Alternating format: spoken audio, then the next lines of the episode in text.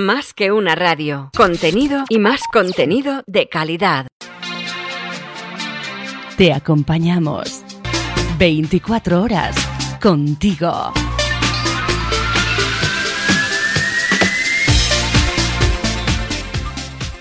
La hora del CEO. La decisión final.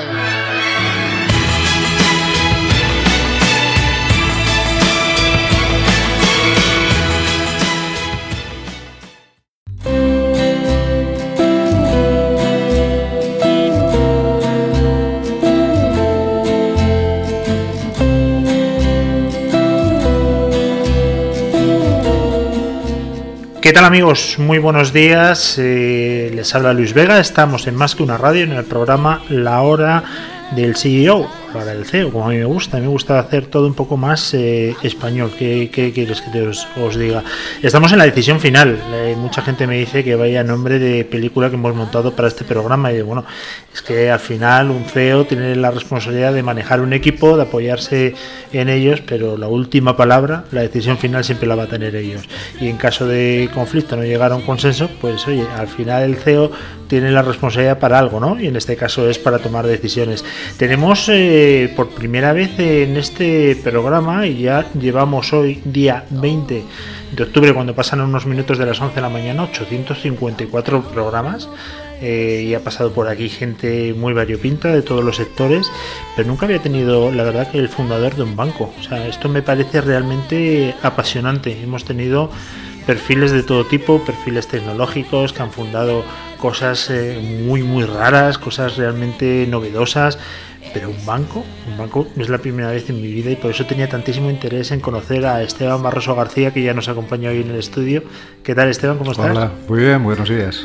No me negarás que peculiar es. Bueno, tiene su particularidad.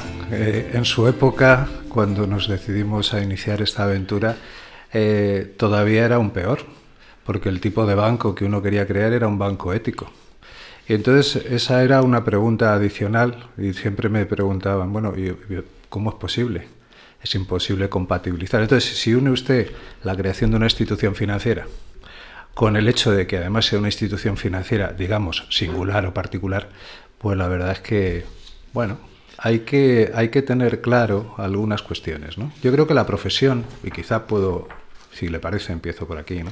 yo creo que por favor, ¿eh? te, lo, tuteo, por favor.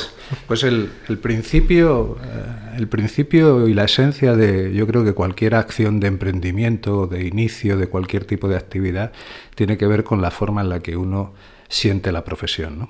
En general, la profesión la percibimos como eso que nos permite ganarnos la vida nos permite dotarnos de recursos económicos, independizarnos de nuestros padres, comprar una casa, comprar un coche o igual tener una familia y pasar unas buenas vacaciones.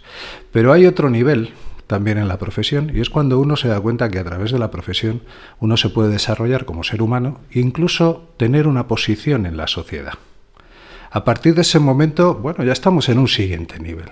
Y hay un tercer nivel, que es cuando uno descubre que no hay ninguna profesión neutra y que las profesiones tienen todas un sentido último social. Tienen que tener utilidad. Uno tiene que ser útil. Es cierto que estas tres preguntas, que también son de aplicación luego al mundo de la propia empresa y de la forma en la que uno puede gestionar una organización o una empresa, en general no nos las hacemos muy a menudo. Y es normal, es normal. Uno puede encontrarse a alguien que piensa en términos de utilidad social y que quiere salvar el mundo. Hay que tener cuidado, los salvadores del mundo son también gente peligrosa. Pero también es muy peligroso alguien que solo trabaja para ganar dinero y maximizar el beneficio. Esto también es de aplicación en las empresas. Esas personas son también extraordinariamente peligrosas.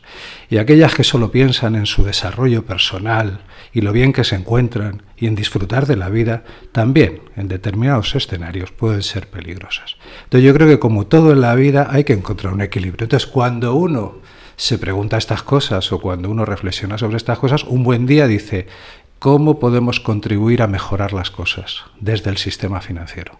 ¿Cómo podemos contribuir a un cambio positivo y sostenible en el mundo de lo financiero? Y ahí surgen las fuerzas, surgen las relaciones y surgen las personas que a uno le acompañan o a las que uno acompaña para poder materializar unos ideales. Al fin y al cabo, los ideales son los que nos mueven, aunque nos empeñamos en ocultarlo. Y luego está la forma en la que uno materializa esos ideales. Ahí hay siempre un problema, que es el de la tensión. Tensión creativa, pero mucha tensión. Aterrizar los ideales y hacerlos, y hacerlos reales es complicado. Y así comienza la historia. Alguien con ideales que piensa que puede hacer algo para contribuir a mejorar la vida de la gente y que cree que lo puede hacer desde el sistema financiero. Y así empieza la historia, en este caso de Trio Dos Van, y yo creo que así también empieza la historia de mucha gente que decide empezar algo. ¿no?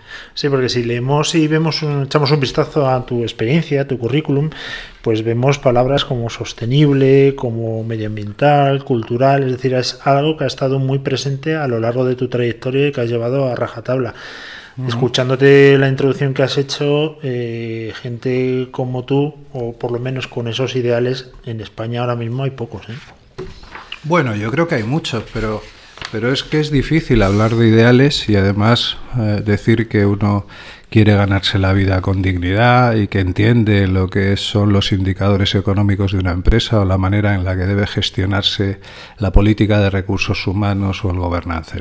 Entonces, yo creo que no es eh, algo, eh, digamos, eh, sencillo el pensar en un momento determinado que la actividad profesional o la forma en la que uno desarrolla su actividad profesional puede ser algo, digamos, mm, como decía al principio, neutro. El hecho de que haya pocas personas en España que intenten combinar sus ideales con sus valores, eso no es real. No es real. La mayor parte de las personas nos movemos por ideales la mayor parte de las personas. Había un cantautor que decía, creo, por lo menos se le atribuyen, ¿no? Que a qué hemos venido a la vida. Y decía, bueno, a querer y a que nos quieran. Cuando uno, eh, y eso sí tiene un gran desarrollo, cuando uno hace más de 20 años empieza a hablar de agricultura ecológica, de energías renovables, de sostenibilidad, de, de actividades de naturaleza social, de integración social, uno Está hablando de ideales, pero no, no está hablando de ideales. Está hablando de una realidad que nos rodea y que alguien decide intervenir. Yo tenía una, una forma de expresarme cuando me decían, bueno, ¿pero qué es un banquero? Yo decía, un banquero es alguien que intenta entender el mundo, que decide intervenir, que lo hace con dinero que no es suyo y que además no se le olvida nunca que lo tiene que devolver. Bueno, pues en el fondo la decisión de intervenir en el mundo tiene que ver con, con la decisión. Hay gente que quiere intervenir con el mundo para ganar mucho dinero. Hay gente que quiere intervenir en el mundo porque piensa, porque piensa que así va a ganar notoriedad. Y hay gente que quiere intervenir en el mundo pensando en que cuando interviene puede mejorar la vida a muchísima gente. Hace 20 años hablar de agricultura ecológica era impensable, hace, pero no solo eso, hablar de banca sostenible, hablar de banca responsable, hablar de inversión socialmente responsable, hablar de todo aquello que ahora todas las instituciones financieras hablan. Era impensable. A mí me llamaban el banco, no voy a decir cómo me llamaban. Entonces, quiero decir, y hay, hay algo que creo que es importante, ¿no? Y es que al final, cualquier cosa que uno haga en la vida tiene un impacto. Cualquier cosa que uno decida hacer en la vida tiene, tiene un resultado. A veces no es como a uno le gustaría. ¿no? Así que sí, mi vida tiene mucho que ver con la agricultura ecológica, con la sostenibilidad, con la integración social, con el arte, con la cultura, con todo eso, porque creo que es todo eso hacia donde va el futuro. La sostenibilidad es un eufemismo. En el fondo, lo que pretendemos todos es que de alguna forma el planeta sea inmortal. Nosotros, en el fondo, es una búsqueda, entre comillas, de la inmortalidad. Suena un poco raro decir esto, pero en el fondo cuando se habla de un planeta sostenible lo que quiere uno es que el planeta no se muere. Cuando uno quiere habla de una empresa sostenible lo que quiere es que la empresa no se muera. Cuando es decir, este es y yo creo que en ese sentido está bien que la gente, aunque utilicemos siempre eufemismos.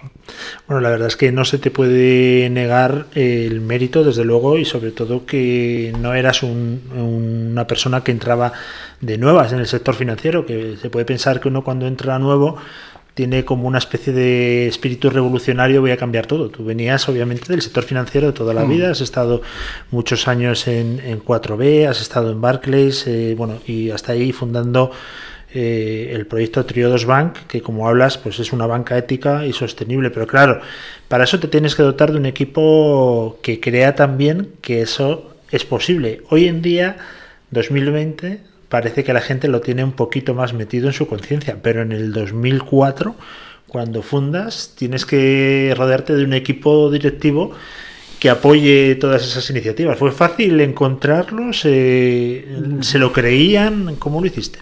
Bueno, eh, es que es una historia, es una historia un poquito larga, pero voy a resumirla. En el fondo, cuando uno piensa en la posibilidad de crear una institución financiera, lo primero que uno hace es eh, bueno, relacionarse con el mayor número posible de gente y empezar a contrastar si efectivamente esa idea, esa aproximación tiene visos de, de que sea posible. Yo recuerdo de sentarme con un amigo del mundo de la banca y se rió mucho, ¿no? El primer día que le dije, yo es que creo que se podría hacer un banco diferente y una institución financiera diferente que promoviera la transparencia en el mundo del dinero, que promoviera invertir el dinero de los ahorradores exclusivamente en el sector social, en el sector medioambiental, en el sector cultural y que de esa forma contribuyera a una realidad social diferente. Y se reía. Y me decía, hombre Esteban, eso es una ONG, tú sabes lo difícil que es un banco. Los dos veníamos de un banco, ¿eh? nos, conocíamos, nos conocíamos bien de un banco. Al cabo de unos años, esta persona era miembro del Consejo de Administración de Triodos Ban a nivel internacional y ha sido en estos momentos, hasta hace poco, una persona de referencia en muchos ámbitos y en muchos bancos a nivel internacional. Y siempre promoviendo un modelo de banca diferente, un modelo de banca transparente. ¿no? El comienzo fue un acto de enajenación transitoria. Es decir, uno está en un banco, en una institución, a uno le interesan los temas que tienen que ver con la agricultura ecológica, que tienen que ver con las renovables, que tienen que ver con todo esto de lo que hemos hablado, de la sostenibilidad. Y dice, ¿de qué manera puedo encontrar una cierta coherencia en mi vida? ¿De qué manera me puedo ganar la vida con dignidad? ¿Me puedo seguir desarrollando como persona? ¿Y puedo sentir que soy útil de acuerdo con los ideales y el propósito que uno tiene en la vida? o el que uno cree que tiene en la vida.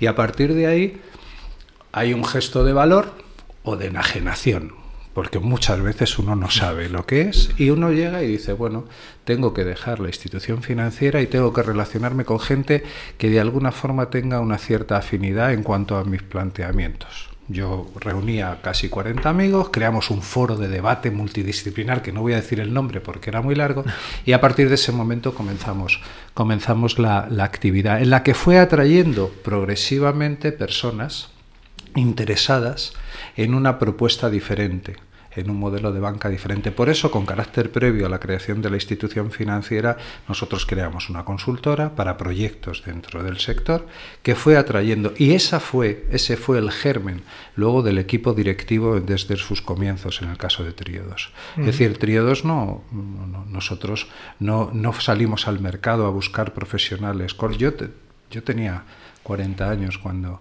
cuando el banco empezó a andar. Y hay que imaginarse lo que es crear una institución financiera o lanzar en el mercado español una institución financiera que se autodefine como banca sostenible o banca ética, y esto hace, pues, en el año 2000, hace ya 20 años. ¿no? Entonces, a partir de ahí éramos gente joven, pero con las ventajas de la juventud. ¿no?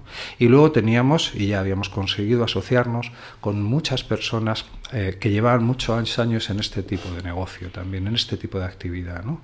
Amigos belgas, holandeses, alemanes, que pudieron también echarnos una mano y arroparnos, un cierto paraguas, digamos, de una un poquito más de madurez. ¿no? Pero nosotros, a mí, yo encontré a las personas, o las personas me encontraron a mí, con base en la búsqueda de esa utilidad social. Y eso reside en la gente joven, igual que en la gente mayor. Ese fue Luego ya fue otra historia, ¿no? Lo, que está claro es que la gente joven ahora, hoy, 2020, pues tiene una conciencia medioambiental, social, mucho más desarrollada que la que hemos tenido nosotros. Es un tema seguramente cultural y, bueno, pues eh, lo han ido heredando. Entonces, eh, Esteban, mi pregunta es, cuando tú fundas en el 2004 eh, el, el banco, ya tienes a tus directivos, ya, bueno, pues has conseguido que ese mensaje cale dentro de tu equipo de gestión. Pero claro, tienes que salir al mercado, tienes que ir a por 40 millones de personas que no han oído hablar en su vida porque en ese momento nadie lo había oído hablar eh, y les tienes que convencer que su dinero se va a invertir en proyectos de una determinada característica. A lo mejor incluso te veían como una cosa rara, ¿no? A lo mejor la gente en ese momento decía, bueno, yo no, no es que no me fíe, pero yo quiero el banco de toda la vida. ¿Cómo, cómo fue eso? Sí, a nosotros nos decían cosas como, bueno, banca ética es como, eh, como decía, como armas eh, inteligentes, o hacían, hacían este tipo de, de contradicciones, ¿no? Como inteligencia. Es decir, no eran capaces de entender que se pudiera desarrollar un negocio como el bancario y que en paralelo uno pudiera ganarse la vida. Era muy difícil. Pero nosotros cuando empezamos hay que pensar que éramos un pequeño grupo de personas, muy pequeño, que nos confrontábamos con un banco o con un mercado bancarizado en un 98%, y eso tiene sus ventajas. La gente ya sabía lo que era un banco. Cuando uno va a desarrollar una actividad es importante, uno ya sabía. Y nos tuvimos que centrar en cuáles eran nuestros factores diferenciadores. Y nuestros factores diferenciadores tenían que ver con varios aspectos. El primer aspecto tenía que ver con la transparencia. El segundo aspecto tenía que ver con una política de inversión eh, muy selectiva, intentando mejorar y contribuir eh, a mejorar la vida de las personas. Y el tercer elemento era un componente también. Nosotros promovíamos el desarrollo de un banco europeo, el concepto europeo, una cuestión, digamos, de naturaleza transfronteriza, en el que distintos países trabajaban juntos o distinta gente de distintos países trabajaban juntos. Cuando llegamos al mercado español nos encontramos con que, en primer lugar, lo que quería la gente, evidentemente, eran fondos. Bueno, está bien. Nosotros habíamos creado una consultora unos años antes y habíamos estado trabajando en el sector social, en el sector medioambiental, en el sector cultural, desarrollando planes de negocio, investigando, investigando en cuál era la realidad y la potencialidad de ese sector, incluso buscando financiación para esas iniciativas, para esos proyectos y para esas empresas. Entonces, el primer arranque fue el de mucha gente que decía, bueno, si esto es un banco y además son éticos, regalarán el dinero. No era así. Entonces tuvimos que especializarnos aún más, pero ya veníamos con esa especialización, una especialización que tenía que ver con el interés por cada uno de esos sectores y con el hecho de que lo veníamos haciendo durante ya muchos años. Esto también fue ampliando nuestras relaciones. El segundo nivel era, bueno, ¿cómo llegas sin tener un presupuesto de marketing elevado y sin ser capaz de salir en televisión pagando o en la radio? ¿Cómo consigues trasladar tu mensaje al mayor número posible de gente? Nosotros fuimos la, fuimos la primera institución financiera que tuvo, creó una alianza con Amnistía Internacional. Nosotros lanzamos un producto que era la cuenta justa, un nombre más o menos original, recursos pocos, pero nosotros, yo me recuerdo viendo con mi tocayo Esteban Beltrán, que los dos juntos, eh, presentando un banco con Amnistía Internacional, lanzando un producto. ¿no? Yo fui la primera vez, nosotros fuimos la primera institución financiera que se sentó con Greenpeace, con Amigos de la Tierra, con BirdLife, con WF Adena, con todas las grandes organizaciones medioambientales españoles y lanzamos un producto que se llamaba el Ecodepósito. Todas estas organizaciones nos ayudaron a difundir el mensaje de lo que nosotros pretendíamos hacer y dotaron también de credibilidad a la institución. Credibilidad en términos de ideales, por tanto nos atrajeron a un determinado perfil de potenciales clientes que para nosotros eran la gente con la que nosotros queríamos trabajar. Luego nos encontramos en que eso cambió. Es decir, que ya los chavales jóvenes traían a sus padres. Luego cambió, porque resulta que cada vez más personas se dieron cuenta de que el banco seguía creciendo a tasas del 40-50% y entonces se produjo un efecto multiplicador. Pero yo creo que lo fundamental en aquella época fueron también el darse cuenta de que cuando uno tiene que entrar en un mercado, en un, tiene que primero identifica en qué eres tú diferente si tú no eres diferente en nada. Entonces te tienes que centrar mucho en la eficiencia y la eficiencia es complicada. Es mucho más importante ser eficaz. La eficiencia siempre viene después de la eficacia. Y la eficacia y la eficiencia vienen después de la estrategia. Al final es un debate entre lo épico, lo ético y lo estético. Lo épico tiene que ver con el modelo de negocio y con ser eficaz. Es el tiempo de recoger las uvas y es el tiempo. Y tienes que hacerlo, te duela la cabeza o no te duela. Es el territorio de la épica. ¿no? En el caso concreto de la estética es la más la gobernanza, tiene que ver con la gestión, tiene que ver con la eficiencia, el ser clean, estas cosas. Y la ética tiene que ver con la estrategia. La ética tiene que ver con la estrategia. Ahora, si tu estrategia es maximizar el beneficio, no hace falta que tengas ética.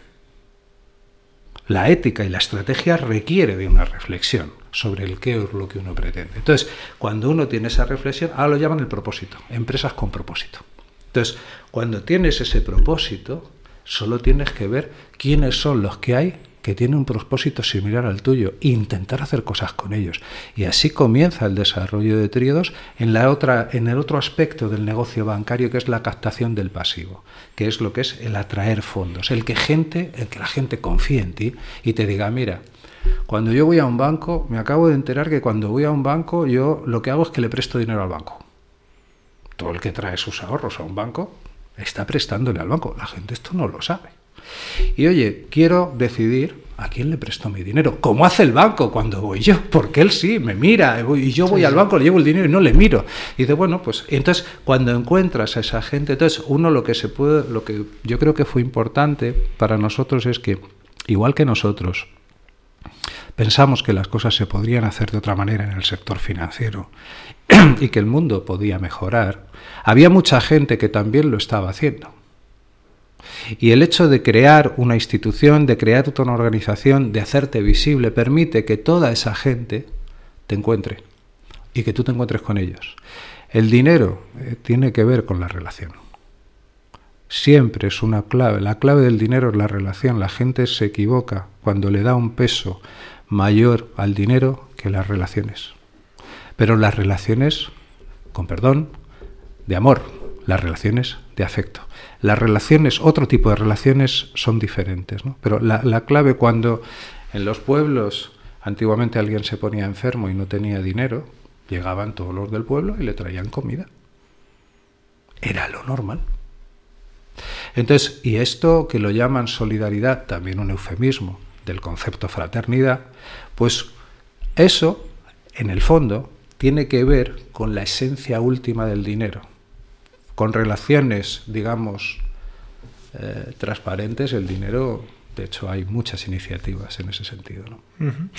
Voy a contar una batalla que la gente que me sigue va a decir, bueno, ya empezamos otra vez con, lo de bueno, yo, yo, he contado unas cuantas ya, ¿eh? me tienes que disculpar porque me extiendo un poquito. No, no, pero la batalla mía es porque lo he repetido muchas veces y es que me dejó marcado, ¿no? Yo me acuerdo de una, bueno, pues un proyecto que iba a poner en marcha, que se lo comenté a un profesor del IES, y, bueno, yo estaba muy emocionado con ese proyecto. ¿no? Entonces me preguntó el profesor, dice, ¿es, ¿lo hace alguien ya en, España? Y yo dije, no, no, no, yo voy a ser el primero. Y dice, pues no lo hagas. obviamente no lo hagas. Si no lo ha hecho nadie, por algo será. Haz pan, que eso funciona perfectamente. A ti te pasaría una cosa muy parecida. Me imagino que a lo mejor al principio mucha gente te decía, ¿pero dónde te vas a meter? Que esto no lo entiende nadie. Bueno, yo tardé, tardé algún tiempo en poderle explicar a mi madre a qué me dedicaba. ¿eh? Eh, y yo creo que a mis amigos, a mis amigos también. De todas formas, la naturaleza, la naturaleza de cada uno es importante. Es decir, yo creo que en la vida uno tiene que vivir las cosas con intensidad. Esto tiene, tiene severas dificultades. Es la intensidad la que te permite saber hasta qué punto. Es decir, lo normal es que cuando alguien se encuentra contigo y le cuentas una historia de este tipo, te diga lo que te dijo a ti ese profesor. ¿no? Pero a veces yo tenía una noche, yo también voy a contar una pequeña historia ahora. Yo tenía un día una, una comida con gente más o menos eh, relevante, ni mucho ni poco, pero más o menos, y que habían hecho cosas importantes. ¿no? Y en un momento determinado comenzaron a explicar todo lo importante, lo bien que se sentían por el hecho de que sus hijos todos tenían entre dos y tres carreras. ¿no? Y así durante mucho rato, muchos estudios, mucha formación, así durante mucho rato. Y ya hubo un momento en que, bueno, yo decidí hacer una aportación, una aportación que para mí es, eh, siempre ha sido muy relevante. Al menos un 10% de la población tiene que ser capaz de no haber estudiado y haber tenido que autoformarse por sus propios medios. Ese 10% son las únicas posibilidades reales de transformación. La formación y la actividad que desarrollamos, y además que es necesaria a la hora de adquirir una serie de conocimientos de naturaleza técnico, son importantes. Pero esa, la propia adquisición del conocimiento cercena, coarta la posibilidad de cuestionarse que las cosas se podrían hacer de otra manera. Entonces no sé si el porcentaje es un 10% o el porcentaje es un 5%, pero tiene que haber gente que se cuestione a un profesor, aunque sea de un afamado instituto o de una afamada escuela de negocios, se lo tiene que cuestionar y llevarle a un desafío. Es decir, que bueno, tú dices que es imposible, pero ¿por qué? Y ahora, ¿y tú qué has hecho? ¿Tú qué has hecho? Es decir, cuando me dices que esto es imposible, ¿cuántas veces lo has intentado y has fracasado? Yo he intentado muchas cosas en la vida y no todas han salido bien. Y en la vida yo siempre he creído que la suerte, que en el fondo es con la gente con la que te encuentras o la gente que te encuentra a ti, eh, es determinante a la hora del éxito profesional. El éxito profesional tiene mucho que ver con la suerte. Esto le costará a mucha gente aceptarlo, pero tiene mucho que ver con la fortuna, muchísimo que ver con la fortuna. Y el fracaso también. Son de la misma familia de la misma y se pasa de un lugar a otro con la misma alegría. Entonces, y esto yo creo que también, si a alguien le puede interesar esta experiencia, pero yo creo que esto es algo que es importante recordarlo, ¿no? sobre todo en, un país como el nuestro, como, como es Europa, ¿no? en el que muchas personas eh, consideran como el fracaso como el fin. No, el fracaso no es el fin, es el comienzo. Ahora mismo vivimos en un proceso de disrupción colectiva. En la vida nosotros tenemos disrupciones individuales casi constantemente. Se nos muere alguien muy querido, es una disrupción. Entonces es un fenómeno disruptivo. La naturaleza de lo que ahora está sucediendo es que es un fenómeno disruptivo de carácter colectivo. Ah, esto es otra historia. Pero porque entonces, ante una disrupción colectiva es relativamente sencillo remontar, o vamos a remontar todos como sociedad, y en lo personal sucede un poco igual. Así que hay que aprender a tener éxito y hay que aprender a fracasar. ¿Y cuántas veces, Esteban, te han dicho eh, no lo hagas, eh, que vas a fracasar?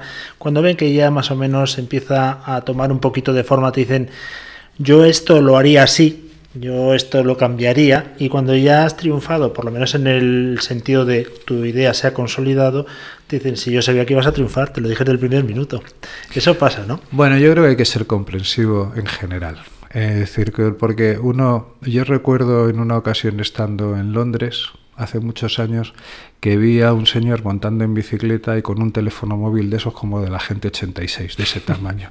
Y dijo, qué estupidez, ir con, en una bicicleta con un teléfono móvil. ¿no? Entonces yo en aquel momento y ya después me di cuenta que nunca podría dedicarme realmente a la tecnología, porque no tengo una gran visión al respecto. Entonces yo creo que hay que ser comprensivo y luego porque otro día escuchaba una entrevista, me resultó muy interesante, hace muy poquito, bueno, muy graciosa y muy curiosa, porque decía, bueno, yo al final lo único que me importa de la gente es eh, la bondad y el talento, por ese orden. Si el que te está diciendo esas cosas te aprecia y te quiere, no pasa nada. Y va a cambiar, va a evolucionar con el tiempo, si a ti te va bien, y si a ti te va mal, va a estar cerca. Porque esta también es la otra parte del emprendedor. Ah, nadie creía en mí, nadie creía en mí. Sí, pero seguían cerca, ¿verdad? Estaban cerca. Sí, sí, no te creían. Es que ¿cómo te iban a creer que ibas a hacer eso? Tienes que entenderlo. Pero seguían cerca. Lo importante es seguir cerca. Lo difícil es cuando la gente no te cree y se marchan. O cuando la gente no te cree y te hace las cosas muy difíciles. Pero si te dicen que no te cree, hasta es bueno. Porque el discurso en una organización, a la hora de promover algo, tiene que perfilarse con una precisión matemática. Es decir, al final uno tiene que ser capaz de, explicar y trasladar lo que uno hace con una precisión y con un escrúpulo espectacular. ¿no? Y yo creo que para eso te tienen que dar unas cuantas, digamos, collejas. Y si son amigos, mejor. Porque luego las collejas de los que no son amigos ya no se llaman collejas. Ya tiene otro nombre, desde luego. Tiene otro eh, nombre. ¿quién, ¿Quién ha seguido al día de hoy el legado de Triodos Bank? bueno, el, equipo. El equipo... No, pero me refiero en la banca en general, ¿eh? en el sector financiero, porque ahora, mm, bueno, estamos rodeados de grandísimas campañas de marketing, donde humanizamos por un lado, digitalizamos por otro, en fin, eso no deja de ser eslogan pero ¿quién realmente está siguiendo la estela en el mundo financiero de lo que empezó Triodos?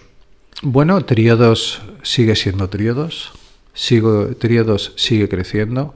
Triodos es una institución financiera europea que opera eh, no solo en España, sino en Holanda, en Alemania, en Bélgica, en Inglaterra y que opera también en muchísimos países en el mundo a través de la Global Alliance of Banking, por ejemplo, con más de 60 instituciones financieras a nivel, a nivel internacional y con sus programas de microcréditos, energías renovables que invierten en países en vías de desarrollo, países en desarrollo. Entonces yo creo que Triodos es eh, lo que llaman, eh, se dice en inglés, un frontrunner, es un pionero pero nuestro objetivo cuando comenzamos, y yo creo que esto también es importante, para mí lo fue y lo sigue siendo, nuestro objetivo, nuestro objetivo fundamental era que nos copiaran.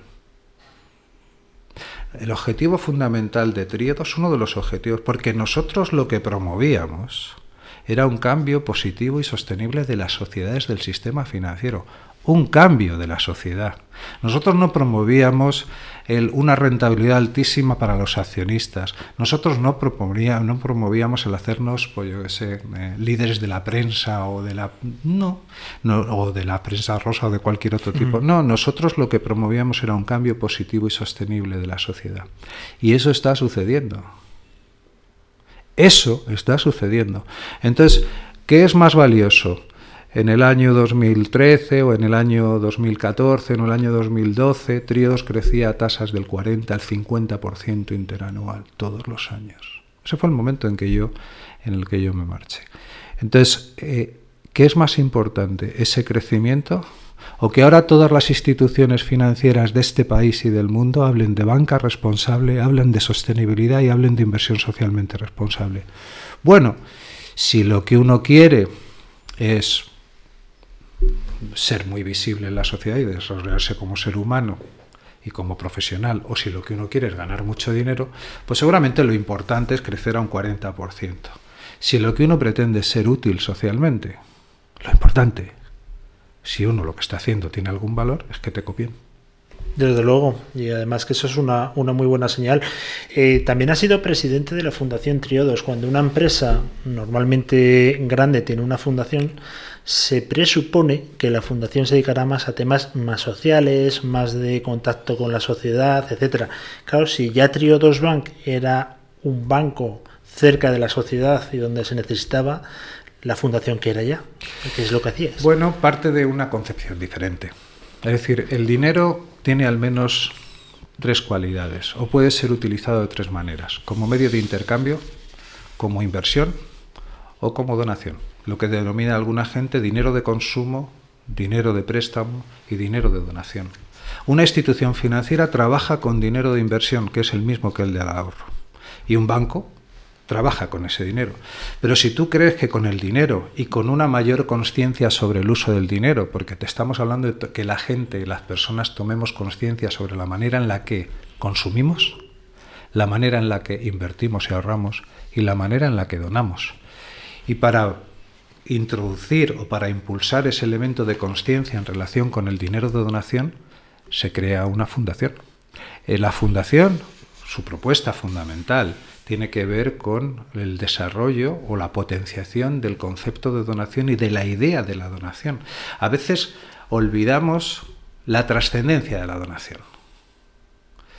Los niños viven de la donación. Dicen, bueno, son sus padres. Sí, pero se llama donación. El consumo que se utiliza ahí es donación. Dice, cuando voy a comprar el pan, no, perdona, eso es consumo, es intercambio. Dice, y cuando le llevo el dinero al banco, perdona, eso es inversión, eso es ahorro, o cuando se lo dejo a alguien. Entonces, tiene cualidades distintas ese dinero. Y el único dinero, y esto eso suena un poco raro, el único dinero que da la felicidad es el dinero de donación. El dinero de consumo satisface necesidades inmediatas y a veces inapropiadas. El dinero de inversión o de préstamo te obliga a mantener la relación con alguien que quizá alguna vez en tu vida no te gustaría seguirla manteniendo y obsesionado y preocupado porque te devuelvan ese dinero. La donación te libera y permite que otras personas desarrollen sus capacidades, se, creen como seres humanos o simplemente puedas paliar el sufrimiento en mucha gente. Entonces, yo creía, y sigo pensándolo, ¿no? Que eso es una fundación. Una fundación es trabajar, o en el caso concreto una fundación de una institución financiera. La fundación de una institución financiera no puede ser el brazo social de la institución. No, nosotros lo que hacíamos era social. Invertíamos en colegios para personas con discapacidad, invertíamos en agricultura ecológica.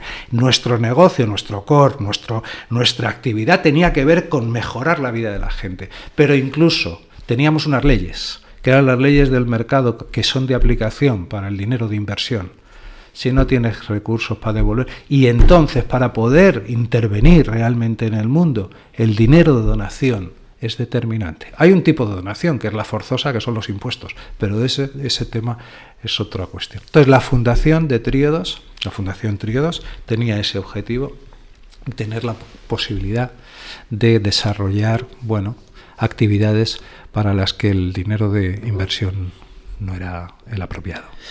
Eh, presidiste, además de fundar un banco, Triodos Bank, eh, en el 2004, que se enfrentó a los 3-4 años a una crisis eh, bancaria realmente importante. ¿En ese momento tuviste la debilidad de saltarte los principios éticos e ir de cualquiera de las maneras a salvar la institución? ¿O dijiste, nosotros moriremos con nuestra idea? Bueno, es que realmente a nosotros lo que nos salvó y los que nos permitió crecer fueron nuestros principios éticos fueron nuestros objetivos, fue nuestro propósito. Es decir, nosotros estábamos jamás como institución financiera habíamos invertido en productos de naturaleza financiera especulativa. Nosotros como institución financiera solo financiábamos economía real aquello que permitía dar de comer a la gente. Nosotros como institución financiera no estábamos, teníamos una diferencia entre el salario del mayor ejecutivo y, el, y la persona que acaba de entrar bajísima. Nosotros, de hecho, para nosotros esa época fue una época en la que lo más lamentable era ver el sufrimiento que existía alrededor. Pero nosotros crecíamos, crecíamos muchísimo en ese periodo, ¿no? Entonces no, no tuve que tomar esa opción. La opción la decidí cuando decidí marcharme de una institución financiera en la que trabajaba, cuando decidí hipotecar la casa de mi madre, cuando decidí poner en solfa a todos mis amigos y a todos mis conocidos para que me echaran una mano para hacer eso. Esa fue la decisión difícil. La otra, no, no, aquello no, no tuvimos que renunciar a nada. ¿Qué te parece el mundo fintech que dicen que es tan disruptivo y que bueno va a complementar a la banca?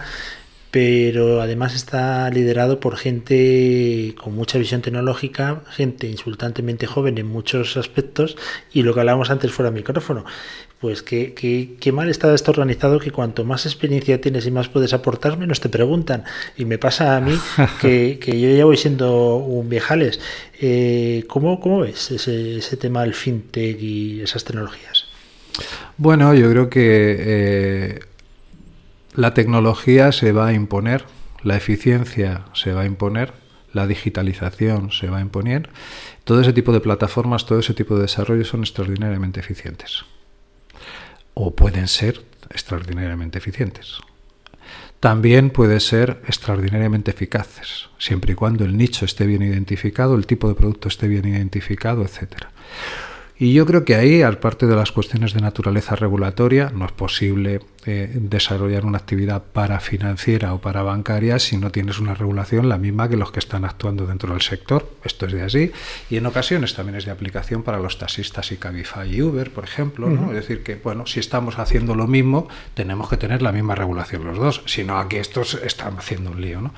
Pero yo creo que son, de hecho, yo tengo serias dudas que muchas de estas plataformas no se integren o no sean adquiridas por instituciones financieras, o a lo mejor llega un momento en que sucede justo lo contrario, es decir, que instituciones financieras, pero a mí me parece que es un desarrollo, un desarrollo tecnológico que tiene que ver con una aparente desintermediación, la desintermediación financiera, pero que de momento, por lo menos lo poco que yo no, no conozco demasiado ese negociado, pero sí que me da la impresión de que hay, hay desarrollos importantes, pero a mí me parece que eh, van a estar, por lo menos durante mucho tiempo, muy circunscritos a un determinado producto, a un determinado servicio, a un determinado nicho. Y ahí el, único problema que se plantea en ese tipo de, de actividades es siempre la clave de la diversificación. Es decir, una institución financiera o cualquier otro tiene muchos negocios en marcha. Al margen de que luego se te estrechen los márgenes y tengas complicaciones, se te incremente o se te empeore la situación en los mercados y resulta que se te incremente la morosidad. Pero estás diversificado, no tienes todos los fondos de tus ahorradores en un solo cliente. Entonces, ya está tampoco puedo aportar mucho más al respecto porque ni soy tan joven ni tampoco he sido un experto nunca en tecnología. Oye, y ya para ir finalizando, eh, claro, con tanta buena experiencia además, me imagino que algo habrá, eh, si echas la vista atrás, en lo que dices, pues mira, esto si pudiese, hoy lo haría de una manera completamente diferente. Mm, te lo digo un poco para las reflexiones de los emprendedores también que nos escuchan, que son muchos eh, siempre, obviamente, todos y el primero fallamos, pero hay algo de lo que realmente dices, esto no lo debía haber hecho nunca así. Es una pregunta que siempre, que siempre se hace uno y que además aquí en España, en España se pregunta poco, pero fuera se pregunta más. En el mundo anglosajón se pregunta cuál han sido, en, en, qué te has equivocado, ¿no? ¿Qué has aprendido de tus errores, ¿no? Yo no tengo el sentimiento de haber cometido errores severos, ¿no? Lo que sí que siento es que en ocasiones uno pasa por la vida sin darse cuenta, sin darse cuenta de lo que realmente está haciendo, o sin ser capaz de entender hasta qué punto por qué la gente que está cerca de uno lo hace con uno, ¿no? Y yo creo que el cultivar, el mantener esas relaciones, para mí es lo que yo eh, siempre he echado en falta, ¿no? Creo que si uno, si de algo uno se tiene que arrepentir en la vida, es de haber defraudado o de no haber encontrado la manera de mantener la relación con personas que han sido importantes en tu vida y a la inversa. Todo lo demás se arregla. Los negocios se arreglan, se tienen que poder encontrar, se tiene que buscar una solución. Un problema técnico se arregla. Pero todo lo que tiene que ver con el mundo de eh, los afectos, y al final, un poco eh, lo que hablaba al principio de este cantautor, ¿no? Dice, al final, ¿a qué hemos venido aquí, no? Pues a querer y a que te quieran, ¿no? Y yo creo que si de algo me arrepiento, o me podría arrepentir es de que quizá en el mundo de las relaciones y en el mundo de los afectos uno tendría que ser más consciente y saber realmente la importancia y cuidarlo más. Bueno, simplemente déjame hacer una pequeña puntualización. Por temas de COVID tenemos eh, puerta abierta para que exista ventilación y desde hace unos cuantos días tenemos un vecino que va a estar haciendo las obras del Escorial porque lleva como, como dos semanas eh, con ruido. Quiero decir que estamos tratando fenomenalmente bien a nuestro invitado y que no es una tortura lo que suena de fondo. En absoluto. En Pedimos, pedimos perdón por el ruido, pero bueno, son cosas del COVID. Eh, mira, vamos a tener, Esteban, y con esto ya termino a Enrique Tellado, que es el consejero delegado de Evo Banco, que pertenece también a, a Bankinter. A mí me encantaría que le pongas en un compromiso y que me quites parte del trabajo y le hagas una pregunta. Una pregunta, la que tú quieras. Esto es libre, estás en tu casa, pero sí me gustaría ponérsela a Enrique y que él te contestase. Bueno, yo creo que cualquier, cualquier persona que está dentro del mundo de la banca en algún momento determinado se ha pensado eh, cuál es la utilidad última de la actividad que uno desarrolla. Yo, yo la verdad es que no me gusta poner en aprieto a nadie, si no me hubiera dedicado a ser periodista o algo por el estilo. Yo creo que a mí me interesa más el poder contribuir. Yo creo que le preguntaría que, bueno, dentro del territorio y del entorno en el que estamos viviendo, qué tipo de productos y qué tipo de servicios está desarrollando Evoban que permitan o que promuevan o que pretendan contribuir a mejorar la calidad de vida de las personas. ¿Qué tipo de productos son en los que están trabajando? No la obra social, sino y cómo, cómo integran los valores o los principios de responsabilidad social corporativa en su modelo de negocio. Y yo creo que es una pregunta lo suficientemente amplia y además no es demasiado comprometida. Eh, creo, creo, creo que hay bastantes lugares por donde uno puede más o menos, más o menos salir, ¿no? Pero yo creo que lo fundamental en el mundo de la banca y en todos, en todas las actividades que uno desarrolla es no olvidar no olvidar que al menos unos cuantos tienen que pensar que la profesión y las empresas tienen que ver con su utilidad y su utilidad para otros. Las empresas no solo tienen que ver con ganar dinero, las empresas no solo tienen que ver con que los que trabajamos en ellas nos vaya muy bien, las empresas y las organizaciones tienen un elemento, una central en el desarrollo de la sociedad. Son agentes sociales especialmente activos y dependiendo de lo que produzcas, dependiendo de los servicios que prestes, hay gente más feliz, hay gente más contenta o lo contrario. Esteban Barroso García, fundador de Triodos Bank, nos has dado una auténtica lección, eh, pero una lección incluso de humanismo, no solamente financiera. Hemos aprendido un montón de cosas y la verdad es que ojalá todo el mundo tome buena nota porque estas masterclass normalmente hay que pagarlas, así que aprovechad que hoy está con nosotros Esteban. Ha sido un auténtico placer Esteban y espero verte pronto. Para mí también. Muchísimas gracias, Luis. Muchas gracias. Y a la gente que nos escucha, recordad que nosotros volvemos eh, mañana, de nuevo, día 21 de octubre, a las 11 de la mañana. Eh, la verdad es que con mi mala memoria no me atrevo a decir quién viene mañana. Eh, creo que tenemos al ex consejero delegado del Mallorca, del equipo de fútbol. ¿Te gusta el fútbol, Esteban? No, no soy futbolero. Mm, eso, mira, eso es lo único que te falta. Lo respeto, pero lo respeto. eso es lo que te falta, ¿ves? Para ser perfecto. Todos tenemos un lado negativo. Y que no te guste el fútbol aquí no se ve bien. Pero no, bueno, he dicho te que no me guste. No he dicho que no me guste. ¿eh? Aunque siempre parece que uno tiene que decir o le gusta o no le gusta. No, no he dicho que no soy. No eres muy aficionado. No, ¿no? soy muy aficionado. Bueno, pues a todos vosotros que nos estáis escuchando, recordad que nos podéis seguir a través de las redes sociales de nuestra página web www.masqueunaradio.com y que esta entrevista la vais a tener disponible en los formatos podcast, pues nada, a partir de 5 minutos, en eso sí que somos muy rápidos. No tanto en redes sociales, que reconozco que somos un poquito más perezosos, pero es que no se puede estar en todo, Esteban. En la vida hay que elegir un poco y focalizar, como me dice mi mujer, que me echa muchas broncas con eso. Focus, focus, que enseguida, enseguida me disperso. Así que nada, les deseo una feliz tarde. Mañana nos volvemos a ver. Le hablo Luis Vega. Un fuerte abrazo y hasta mañana.